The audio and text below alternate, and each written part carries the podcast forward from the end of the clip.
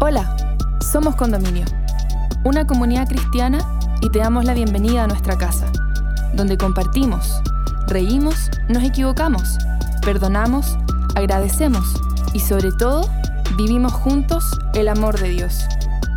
Llegamos a ti con el primer episodio de la serie Tiempo, presentándote el capítulo ¿Qué es el tiempo? donde Nicolás Espinosa y Tomás Quinzacara, amigos de la casa, junto a la antropóloga Gabriela Vega, nos invitan a reflexionar sobre la importancia de este concepto en nuestras vidas. ¿Cómo percibimos el pasado, presente y futuro? ¿Y qué podemos aprender de ellos? Te invitamos a escucharlo y esperamos puedas encontrar muchas respuestas a estas preguntas en este episodio.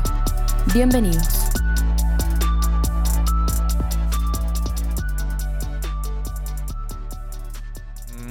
Dándole la bienvenida em, a una nueva serie de programa de tarde. Esta vez la hemos llamado Tiempo, em, porque vamos a estar tratando en una serie de capítulos acerca de este factor que es tan crucial en la vida de todas las personas y de todas las cosas. El tiempo que ha determinado tantas cosas en nuestra historia. Em, vamos a estar tratando de este tema en esta nueva serie Tiempo. Y Hoy estamos dando el puntapié inicial a esta serie eh, con dos tremendos invitados que pronto vamos a presentar. Em, yo estoy acá para darles la bienvenida, para eh, contarles que esta es nuestra nueva serie y que es un elemento tan crucial para nuestras vidas. Así que si el tiempo ha sido un factor en tu vida, en la mía lo ha sido. Hoy día me falta tiempo, por ejemplo, y estoy sufriendo por eso. ¿Cuántas veces en mi vida quise retroceder en el tiempo? Bueno, si eres uno de los míos. Eh, quédate en esta conversación que vamos a tener em, en programa de tarde con esta nueva serie Tiempo. Y como les decía, yo no estoy solo, eh, estoy acompañado de dos tremendos, tremendos invitados. Uno de ellos, un amigo de la casa, por favor, Tomás, te doy la bienvenida y preséntate para la gente que no te conoce. Sí, gracias Nico. los que no me conocen, yo soy Tomás Quinzacara. Em, tengo 19, no, 20 años ya. Estoy viejo, ha pasado harto tiempo. Eh, sí. yo, de verdad siento como los años pasan y pasan y me duele la espalda, envejeciendo. Pero bueno, em, soy estudiante de medicina, creo que con eso es suficiente decir. Así que aquí estoy para curiosear, me encanta este tema, la verdad es que eh, soy un ñoño de las cosas científicas y más si hablamos de un concepto tan grande, tan complejo como es el tiempo y cómo lo, lo podemos percibir un pequeño adelanto de lo que vamos a hablar hoy día, claro. tremendo, tremendo, Tomás. Fanático también de los cómics, por ahí. Sí, exacto. Sí, agregando otro dato, muy bien. Y tenemos, ustedes ya escucharon una voz, no la hemos presentado, pero queremos que se presente. Tenemos a Gabriela Vega. Bienvenida, Gabriela. Hola. Eh, cuéntanos un poquito de ti, por favor. Eh, bueno, buenas tardes, porque es un programa de tarde, ¿cierto? Sí. Eh, soy Gabriela Vega, soy antropóloga social, y licenciada en Arqueología de la Universidad de Chile. Eh, también escribo. Eh, eso. Genial. Escribí una novela, voy a publicar unos cuentos. Tengo 43 años. Eh, soy soltera, tengo dos hijos gatunos. Mira qué lindo. Y vivo en Santiago por ahora. Genial por ahí no, no, no, me extrañaría que de repente pasen por atrás. Sí, tremendo. Así son los gatos, la verdad. Tremendo. Vamos a escuchar por ahí tal vez alguno de tus, de tus hijos. Igual se portan súper bien. Genial, genial. Muy bien. Vamos, vamos de lleno con la conversación. Creo, Tommy, tú tienes algunas, algunas ideas, ¿o no? Así es. La primera pregunta que vamos a conversar hoy día, yo creo que es una de las cosas como más interesantes y una de las que más podemos empezar a tocar es cómo comprendemos el tiempo los seres humanos. Yo creo que todos acá hemos percibido el tiempo, pero cómo lo comprendemos, cómo lo, lo entendemos. Yo creo que tú, Gabriela, nos podrás ayudar un poco más con esto, ya que obviamente algo conoces tú siendo antropólogo y arqueóloga, ¿no? Bueno, eh, mira, por lo general se suele eh, decir que los pueblos indígenas o que tienen como una cultura más cercana a la naturaleza, ya no tan bueno, no tan dependiente de la tecnología quizá como la nuestra, viven más bien un tiempo cíclico y nosotros hemos entrado en una dinámica de tiempo lineal, que es diferente, ¿cierto? Eh, los pueblos indígenas eh, viven como en una circularidad de las estaciones, eh, muchos de ellos, sobre todo los cazadores, recolectores, que dependen de la, de la estacionalidad de los... De, de, la, de la maduración de los frutos, de los movimientos de los animales. Entonces el tiempo en las culturas indígenas está muy ligado también al espacio. Yo solo quisiera recalcar eso de que es muy interesante cómo cambiamos un poco esto, esta idea de, de tiempo. O sea, claramente antiguamente no existía el, el celu para andar revisando en la hora, qué hora es. Yo creo que debe ser interesante cómo lograron empezar a pensar un poquito eh, cómo calcular que un día tenía 24 horas. O sea, yo creo que es increíble. Bueno, hay algunas teorías que hablan de, de la visión metonímica de la realidad, donde en el fondo la, se, se plantea que las culturas indígenas o las culturas más tradicionales eh, leen la temporalidad en las metáforas del entorno. Por ejemplo, en el sol, en la sombra, eh, en la, no sé, en el color de las hojas, etc. Diferente a nosotros que lo vemos de forma más directa, ¿cierto? A través, como decías tú, del celular o de un reloj. ¿Ya? Eh, eso. Eh, hay una autora muy interesante, Almudena Hernando, una española, que plantea esta concepción metonímica de, de la vida en general, en realidad. Ahora, para, para los arqueólogos, el tiempo igual es importante porque es, la dimensión donde se va sedimentando la, la historia humana y se va sedimentando en, a través de sus evidencias materiales que es, lo, la materia prima de nuestro trabajo. Es increíble. Y desde tu experiencia, ¿cómo nos afecta el transcurso del tiempo en nuestras vidas? ¿Qué, qué, qué, qué, qué has podido ver ahí estudiando al mundo? Mm, no sé, ahí yo ya pienso que es algo súper personal. Porque a mí me ha pasado personalmente que, mira, yo tengo 43 años, creo que me veo bastante joven para la edad que tengo. Me siento bastante joven. Absolutamente. Pero hubo quizás algunos momentos de mi vida que no fueron tan, tan lúcidos o tan calmos como ahora, en los que quizás estuve más mal o más deprimida, con problemas y me sentí como más vieja.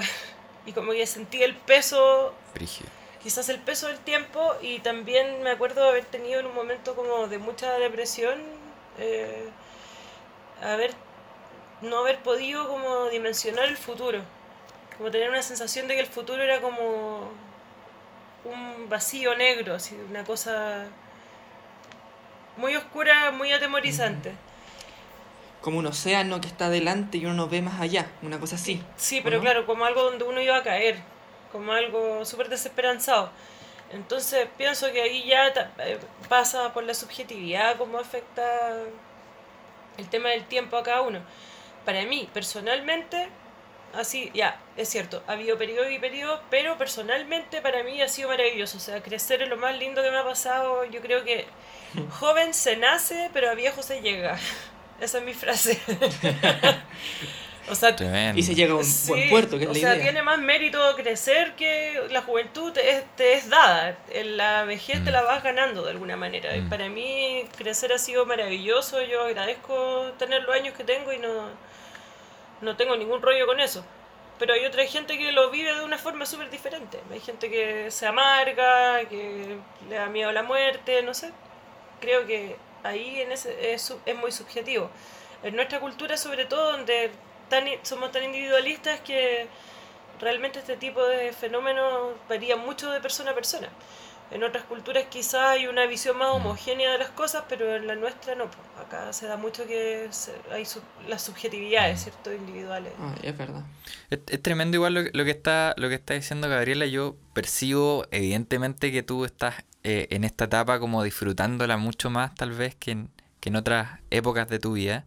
Y eso eh, es un fenómeno que yo creo que no solo te ha pasado a ti, probablemente mucha gente que nos está escuchando ha sentido, y con esto no quiero eh, añadir ningún concepto de, de vejez, ni mucho menos, pero uno con el tiempo va de alguna manera eh, sintiéndose más puesto sobre la tierra, o sea, como que en el fondo eh, le va teniendo un poco menos de miedo a ciertas cosas, te va resolviendo con muchas otras y de alguna manera empiezas como a disfrutar un poco más la vida. No sé si es tu caso, no sé si lo sientes así, pero eh, yo he percibido eso y no es que yo sea súper viejo, yo tengo 27, pero de alguna manera también me pasa que hace, qué sé yo, 5, 6, 10 años atrás, estaba en otra etapa de mi vida, mucho más inmaduro, mucho más inquieto. Y ahora a los 27, ya acercándome a los 30, como que estoy empezando a disfrutar de muchas otras cosas que me costaban antes.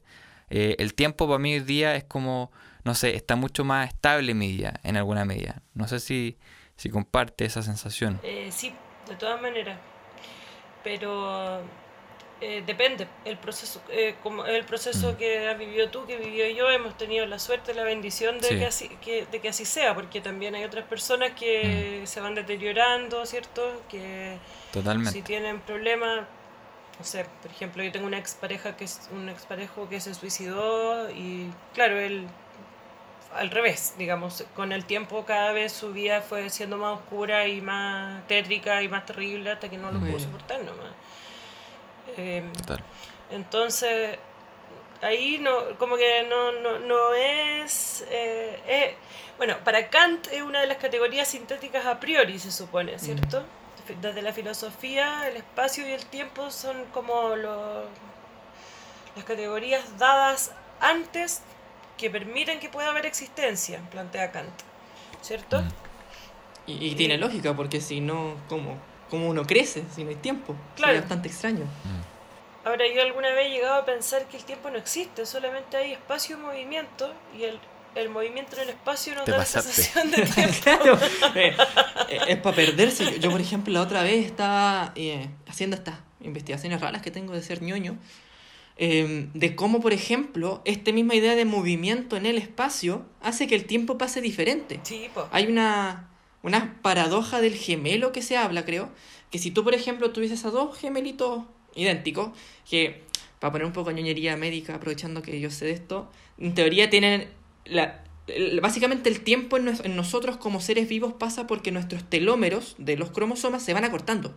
Entonces, por eso envejecemos, nos salen arruguitas, nos duele la espalda, empezamos a caminar más encorvados, porque se acortan las puntitas de los cromosomas. Entonces, en teoría, los gemelos envejecen a la misma velocidad porque las, puntitas de los cromosomas están iguales y sufren los mismos cambios y todo. Pero si yo mandase, por ejemplo, el, el gemelo A, digámoslo, a dar una vuelta al universo por 20 años y el gemelo B se queda en la Tierra, probablemente como cambia la masa en la que se encuentra, cambia la velocidad a la que se encuentra, cambia un montón de cuestiones más, el gemelo volvería, según lo que constó Einstein en su teoría, más joven. Claro. Wow. Y el gemelo B, que se quedó en la Tierra, envejecería más rápido. Sí. Sí. Mira, tengo otro ejemplo eh, a propósito de lo que tú dices, eh, para mí mucho más cercano. Por ejemplo, los animales. Los animales envejecen mucho más rápido. El tiempo de ellos es distinto al mío. Mis gatitos tienen 10 años ya. ¿Cachai? 10 años, o sea, ya están, si somos súper, súper optimistas, en la mitad de su vida. Sí, po.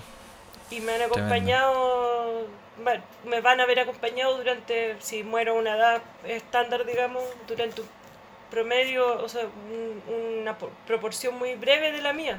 Mm. Entonces, el tiempo de los animales no es el mismo que el nuestro. O el de las plantas, por ejemplo. La-. Las plantas, no sé, hay árboles que viven miles Mm. de miles de miles de años. Bueno, yo, yo voy a hacer una pregunta completamente fuera de lugar, pero yo creo que sería, para dejarla abierta, ¿cómo será ser una araucaria que ha vivido tantos años, ha visto tanto cambio acá en Chile?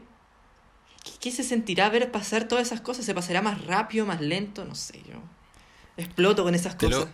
te lo podría decir una persona que ha vivido más o menos una parecida en Araucaria. Yo, por ejemplo, tuve una bisabuela que vivió 106 años. wow. Háganse esa. y pre- pregúntale a ella qué significa el tiempo. Ella, yo pensaba la otra vez, pensamientos raros que tengo de repente. A ver, yo decía, mi bisabuela vivió cinco terremotos más o menos. Cuatro terremotos. Yo viví uno. Eh, no sé, cosas extrañas. La, ella nació el año 7, del, en 1907, o sea, vivió una cantidad, aparecieron en su, en su vida una cantidad de cosas que, que cambiaron la historia. Entonces, eh, guerras mundiales, tecnología, avances impresionantes. Entonces, eh, eso que tú planteas de la araucaria, eh, se podría parecer a lo que ha vivido una persona de ciento y tantos años, o sea, eh, una concepción del tiempo totalmente diferente a la que podríamos tener nosotros, a lo mejor, no sé. Mi abuelito tiene 91 años y es muy chicha fresca, él siempre con la juventud, siempre con la juventud. Para él lo máximo es que yo lo vaya a ver con mis amigos y él nos hace nos arma un asado y todo. La pasa bien. Me acuerdo, me, me, dio demasiada risa una vez que estábamos en la casa de mi papá en invierno y tenía había, había un brasero prendido en el patio. Habían sacado brazos de la parrilla y le habían tirado un brasero. Entonces le dicen al tata eh, que se sienta al lado del brasero. Y dice, no, no, no, déjenle eso a los mayores. o sea, mayor que él, no sé, que podría haber en esa fiesta. Qué tremendo. Cacha. No, claro, eh, refiriéndose a nosotros, a los nietos. Cosas que pasan. Excelente, tu abuelo. Excelente. No, em, increíble.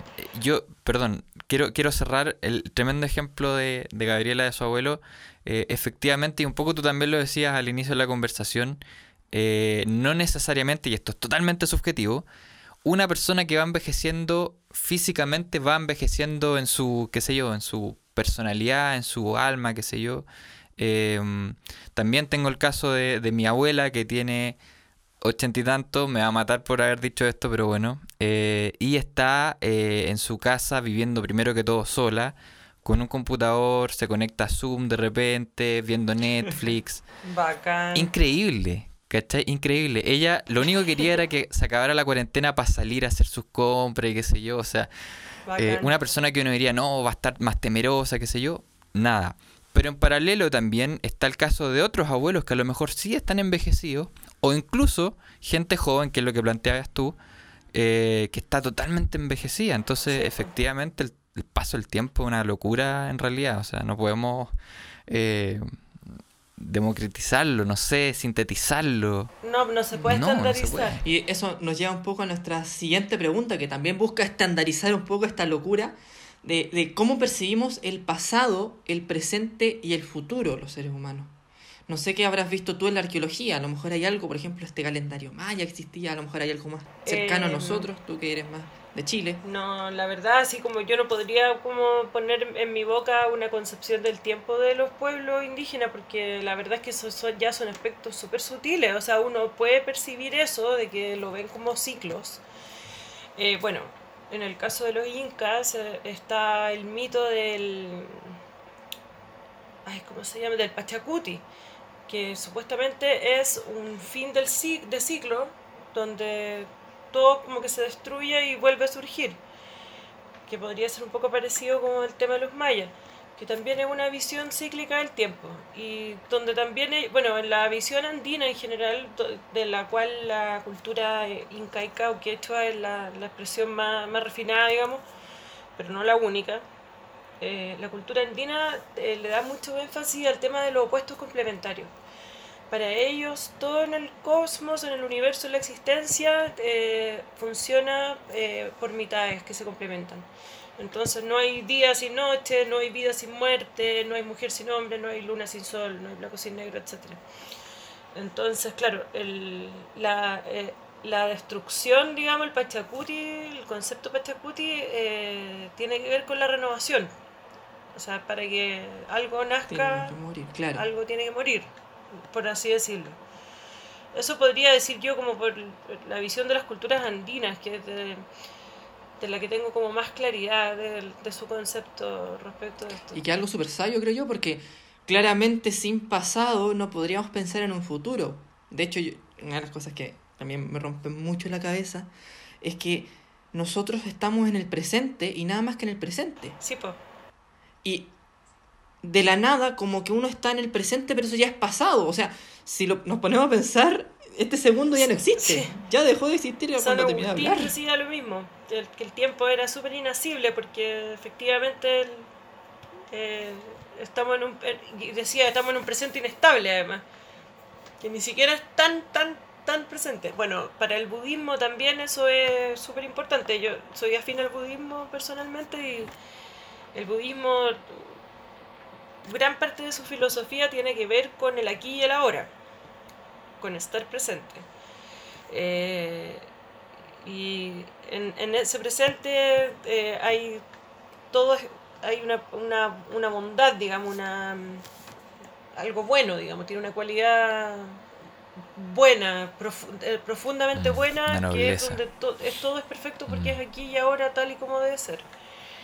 Eh, pero claro, ahí eso sería como volver a, a, la idea de que quizás el tiempo no existe. Claro, quizás. Y aquí me voy a meter con... Es solo un continuo presente. Claro, solamente son unas neuronitas que se ponen a jugar. No me gustan. Hay una pero hay una sedimentación, pero es que las cosas son lo mismo y son otras al mismo tiempo. Bueno, Heráclito er, decía, pues no te vayas nunca en el mismo río. Exacto. Pero sin duda, mira, dentro de, nuestra cultura occidental que tenemos marcado muy fuerte, y yo quiero enfatizar en que es algo occidental, porque sin duda que las culturas eh, orientales tienen una influencia distinta de la concepción del tiempo. Eh, lo podría afirmar de manera súper vaga en todo caso, no, no con todo el peso de, la ley que tiene Gabriela, por ejemplo, pero eh, nuestra concepción occidental del tiempo sin duda que va muy marcada por el tema del pasado. Eh, siento que en nuestra cultura el tema del pasado es un tema, o sea, no es algo que, no es algo que tú dejas así a la eh, al aire, digamos, es algo que te persigue, es algo que te marca, está en, en nuestras dinámicas sociales, por ejemplo, eh, un currículum es una donde tú eh, demuestras lo que has hecho en el pasado, lo que has sido en el pasado, vas recopilando cosas, entonces sin duda que el pasado, y para mal también, o sea, si hiciste algo malo, el pasado está constantemente en tu presente. Entonces ahí también hay un tema súper fuerte, en, al menos en nuestra cultura. No sé si en otras culturas han podido deshacerse un poco de esta idea pasada. Bueno, la, cultura del budismo tal vez. Sí, de todas maneras, efectivamente. Es uno de los énfasis que, o sea, de las grandes enseñanzas del budismo y le da mucha importancia mm. a, eso. O sea, tu mente y tu cuerpo no son lo mismo para el budismo, mm. ¿ya? Eh, la mente eh, sobrevive al cuerpo, el continuum mental es el que reencarna en el budismo, ¿ya? Eh, entonces, la mente tiene la facultad de moverse hacia el pasado y hacia el futuro y sacarte, en el fondo, desarraigarte del aquí y del ahora y, y, e infundirte el sufrimiento.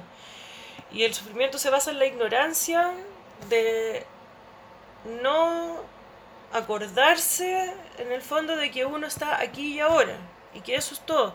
Entonces mm. el cuerpo siempre está aquí y ahora y en la meditación, que es una de las técnicas fundamentales del budismo, se le da mucha importancia a la conciencia del cuerpo y de la respiración porque eso te trae al presente. Porque tu mente puede ir hacia atrás, como dices tú, las cosas que no hice, las cosas que hice, lo que me pesa, lo que... y la ansiedad de ir al futuro, lo que voy a hacer, de que voy a vivir después, etcétera. Entonces la mente siempre te está arrancando, es como un caballo desbocado. Pero el cuerpo, el cuerpo es un ancla en el presente, porque el cuerpo está exactamente donde está y en ninguna otra parte. Por lo tanto, la respiración en la, en la meditación es como es como el, la rienda que tú le pones al caballo, así. Tremendo. Y lo, y lo, y lo dejas acá, lo dejas aquí, aquí. Y eso te va dando una serenidad, un sosiego, una visión, una experiencia, para mí, una experiencia muy distinta de vida que, que justamente esta, esta forma de vida occidental que tenemos más muy ansiosa, que es como de mucha culpa y mucha ansiedad. Sí. ¿Cierto? En especial en esta época donde tenemos más cosas que nos recuerdan que viene el futuro, viene el pasado. Mm. Tenemos agendas que van como hasta para el 2040 y fotos del 2000, 1990 y, y, aparecen de la nada, más encima que tenemos estas aplicaciones que nos dicen, mira, hace cinco años publicaste esta foto. tal cual. Exacto. Qué fuerte, ¿eh? qué fuerte igual ese, esa dinámica de la meditación, cómo te puede eh, traer acá. Em, y qué fuerte también hablamos del pasado, pero también hablamos del futuro como un agente de ansiedad, pero brutal. Y yo creo que eh, me atrevo a decirlo, debemos ser una de las generaciones más ansiosas y con sufrimiento por la ansiedad. Yo creo, de, de la historia, tal vez, no sé. Em, tanto ataque de pánico, tanta angustia.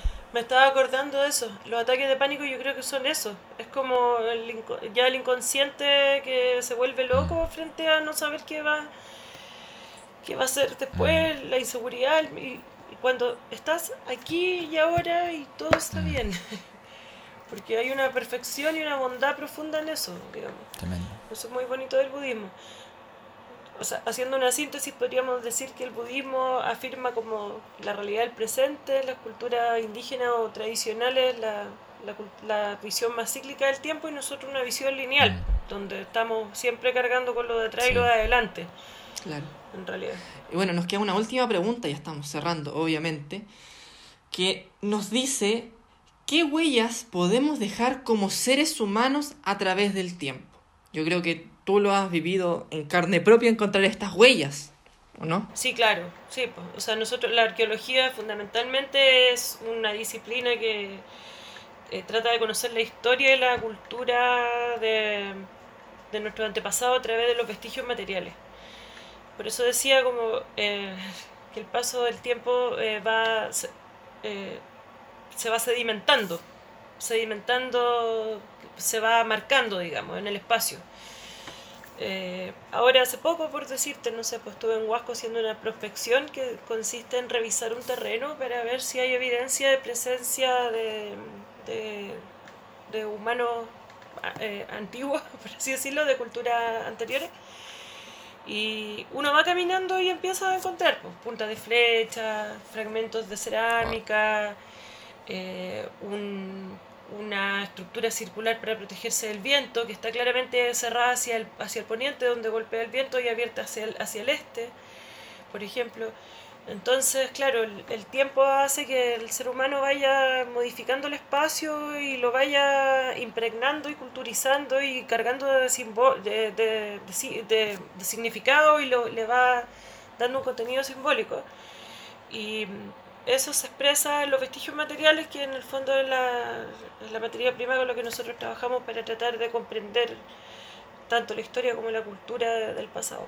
¿Y te has encontrado con alguna intencionalidad alguna vez? Algo así como, este parece que quiso dejar así como, como aparecía por ejemplo Los Simpson, Barto estuvo acá, algo, así. Bueno, el arte rupestre. Todo el arte rupestre es, son los grafitis del pasado el, gigante de Atacama, los geoglifos, ¿cierto? El marcar, marcar el espacio, dejar señales, en el fondo una especie de yo estuve aquí. Mm. Eh, en la tercera y la cuarta región, en el norte chico de nuestro país, tenemos la mayor cantidad de petroglifos de todo el país. Está lleno de, de, de marcas de las personas que, claro, ellos dejaron, dejaron su huella dejaron ahí su estampa, su marca, ¿cierto? Para comunicarnos a nosotros, que no, que no nos creamos tan la última chupada del mate, porque aquí muchos nos precedieron y hubo muchas personas y haciendo, haciendo cosas, unas odiseas que, de las que nosotros no seríamos capaces porque somos tan dependientes de tantas cosas externas, ¿cierto? De tantas, ¿cómo se dice? La eh, ahí se me olvidó la palabra ahora, pero como somos tan dependientes de cosas externas, como cuando uno tiene una, tantas prótesis, ¿cierto? Mm. Necesitamos tantas prótesis para vivir, por así decirlo. Eh, un hombre o una mujer del presente arrojado a la naturaleza no dura nada. claro. ¿Cierto? Nuestros antepasados eran mucho más hábiles, o sea, sus aptitudes iban mucho más incorporadas en su cuerpo, estaban llenos de habilidades propia para relacionarse con el entorno. Nosotros en ese sentido nos hemos ido debilitando un poco, yo creo. Tiene que ver como con este, este que hemos perdido, o sea, hemos aumentado nuestra inmunidad a través de miles de, lujos y privilegios. Em, hablando de inmunidad, estamos en una situación eh, totalmente especial, contingente a la palabra, eh, y estamos eh, tan cuidados, estamos tan protegidos que a la hora de los que hubo, como decías tú, en una situación de vida natural, vida salvaje, sería un, fracaso, pero yo creo que en dos segundos, o sea, eh, una cosa pero terrible. De hecho, a mí una de las cosas que más me sorprenden es, bueno, yo soy estoy en Conce, el 90% de mi, de mi año debería estar en Conce ahora. Claro, en esta situación excepcional, estoy acá en Santiago, en la casita de mis papás, disfrutando. Pero una de las cosas que más me sorprenden, que es lo que me he encontrado, por ejemplo, de machis, de mujeres muy sabias allá en, en, en la zona mapuche, pero que saben defenderse mejor que los medicamentos actuales a muchas enfermedades. Son impresionantes. Los medicamentos de machis son impresionantes. Y, y me sorprende porque Realmente. nos demuestra lo poco, o sea, nos creemos el hoyo del queque por tener vacunas, por tener pastillas, y hay cosas tan simples allá afuera como podría ser esas agüitas que hacen las machis que son así como, tú tienes este síntoma, este síntoma, este síntoma, toma. Esta agüita te deja tiquitaca y los deja tiquitaca. Es verdad. Sí, yo compré para, para, alguna, para algunos síntomas, eh, gotitas de machi, impresionante.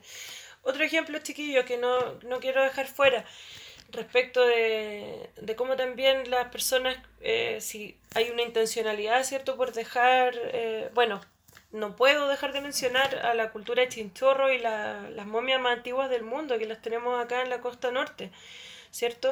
O sea, eso de dejar, eh, de preservar el cuerpo, eh, de ornamentarlo, de trabajarlo como prácticamente una pieza de arte.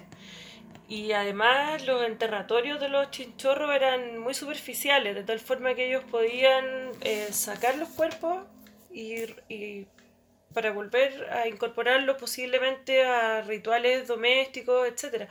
Eso existe desde muy antiguo hasta los incas.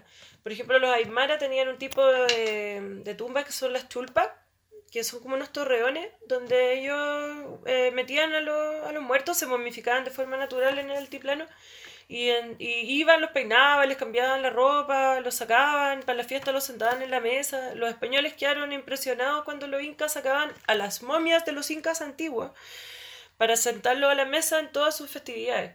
De hecho, la cultura inca estaba entrando a una fase de posible colapso porque era tanto el gasto ritual en las momias de los incas antiguos. Y eso es una forma de querer hacerse presente más allá de, de tu tiempo de de vida, por así decirlo. O sea, en ese caso no podía dejar de mencionar el tema de la momificación y los rituales de mortuorio de nuestras culturas ancestrales. Eso sí es muy, muy manifiesto esa intencionalidad. Me hace sentir mal agradecido con los ancestros que debo tener para atrás y que no, no lo he traído a tomar once conmigo como... Sí, pues. Qué horror. Somos un desastre. wow. Tremendo dato. Y cómo había también una cultura de preservar el cuerpo que estaba muerto. O sea, eh, desde mi ignorancia, ¿cómo lograban ellos mantenerlo más o menos decente en cuanto, no sé, a olores? ¿Hay algún nativo, algún dato histórico al respecto? Sí, se conoce, sí, se conoce súper bien. Yo tengo una amiga que es la, que es la encargada de, de la parte de bioantropológica del Museo de Historia Natural y experta en momificación chistorro. Claro, hay varias técnicas, pero sí, pues, los vaciaban los tejidos blandos, los rellenaban con, creo, como con, pasto. Y hay como tres técnicas distintas. Con, con tierras, con arcilla, después los embadurnaban. Eh, hay como tres fases, pero claro, con elementos de la naturaleza lo reemplazaban las partes como más, más expuestas al decaimiento para mantener el, el cuerpo para la eternidad, porque todavía están ahí. En, en Arica tú has sido no y sale una momia. Increíble. Increíble.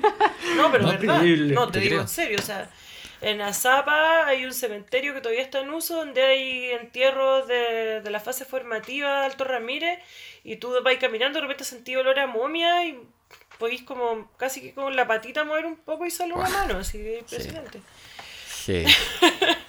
bueno, ahí, claro, pero eso son, hay, hay momificación natural y artificial, pero bueno, si el caso es chinchorro es espectacular porque son las mm. más antiguas del mundo y son intencionales, digamos, artificiales. Increíble. Increíble. Espero haberles aportado algo de interés. Total, total. Para su... Es un, es un tema, yo creo que igual podríamos estar hablándolo muchísimo más, más rato. Eh, desde muchas aristas. Yo creo que el tiempo eh, es un elemento que tratamos de eh, objetivizarlo de alguna manera, estandarizarlo, pero muchas veces también termina siendo una cosa subjetiva, súper extraña.